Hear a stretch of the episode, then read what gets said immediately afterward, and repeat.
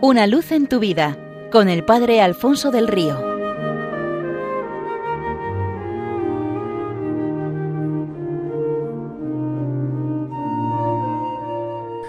Un cordial saludo para todos los oyentes de Radio María desde el Seminario Diocesano de Getafe. En la película Amadeus, que es una ficción de la vida de Mozart, hay una escena muy significativa. El compositor ha logrado que el emperador le permita componer una ópera para la corte, las bodas de Fígaro. El día del estreno también está presente su antagonista, Salieri. Le admira y envidia su talento, pero le odia y le aborrece sin darlo a notar.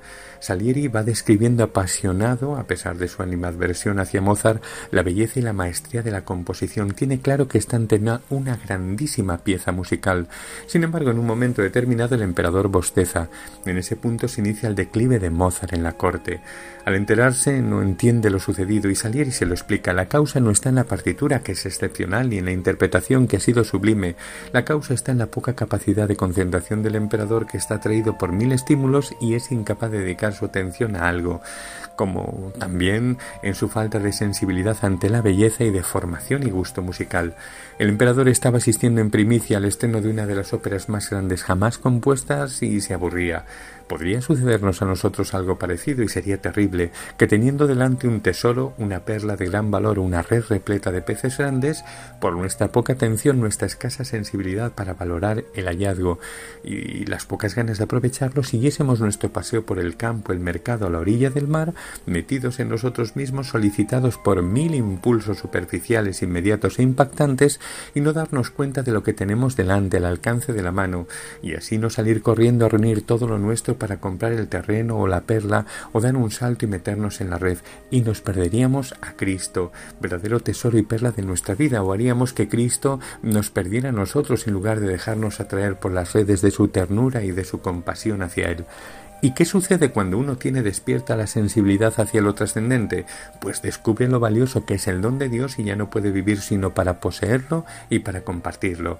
Recientemente he leído el testimonio del padre Nicodim, apodado el padre Consuelo, en uno de los campos mm, de trabajo más duros y remotos de Siberia. Cuando llegó al campo le quitaron todo, cruz, sotana, breviario, él se hizo una cruz de madera, una estola camuflada y con unas latas improvisó unos vasos sagrados. Misal, Evangelio y breviario los tenía en su memoria. Condenado a trabajos forzados, clandestinamente no había dejado su misión pastoral, que ahora era ser la presencia del buen pastor entre aquellos condenados. No tenía miedo, confesaba, celebraba la misa, intentaba dar esperanza y alegría al corazón de aquellos desgraciados, y por eso le habían puesto el apodo de Padre Consuelo. En Navidad, mientras celebraba la misa de medianoche, interrumpía entrando de golpe los guardias en el barracón. Todos saltaron a sus literas, menos él que fue sorprendido ante el improvisado altar. ¿Qué haces, cucaracha? ¿Dar opio a los desgraciados? No respondió. Fue condenado a una sección más lejana y dura de trabajo en condiciones extremas. Cuando a la vuelta uno de los que había cumplido condena en ese mismo sitio regresó, le preguntaron si conocía al padre Nicodim. Al padre Consuelo, claro, ¿quién no lo conoce? Nos contaba historias de Jesús en los montones. ¿Los montones?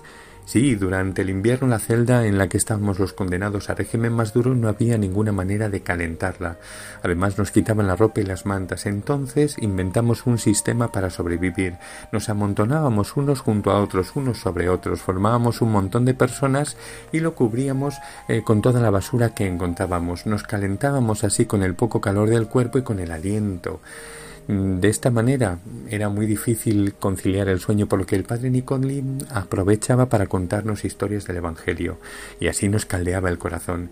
¿Y cuándo termina él su condena? Pues la terminó el día de Pascua. Mira, había celebrado la misa de esa noche y nos había dado la felicitación pascual. Nos colocamos en montón para dormir un poco. Nos ayudó a conciliar el sueño con historias de la resurrección y a la mañana siguiente no se despertó.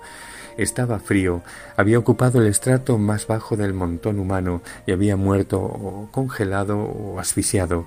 Después de acompañar a muchos aquel invierno a morir, él se marchó solo. Pero qué necesidad tenía él de que alguien le acompañara, sabía de sobra el camino. Ese es el riesgo de estar atentos en la vida y descubrir el tesoro. A partir de ese momento solo se puede vivir para poseerlo y compartirlo, pues que nos pase a nosotros y muy especialmente a los jóvenes que en estos días participan en la Jornada Mundial de la Juventud.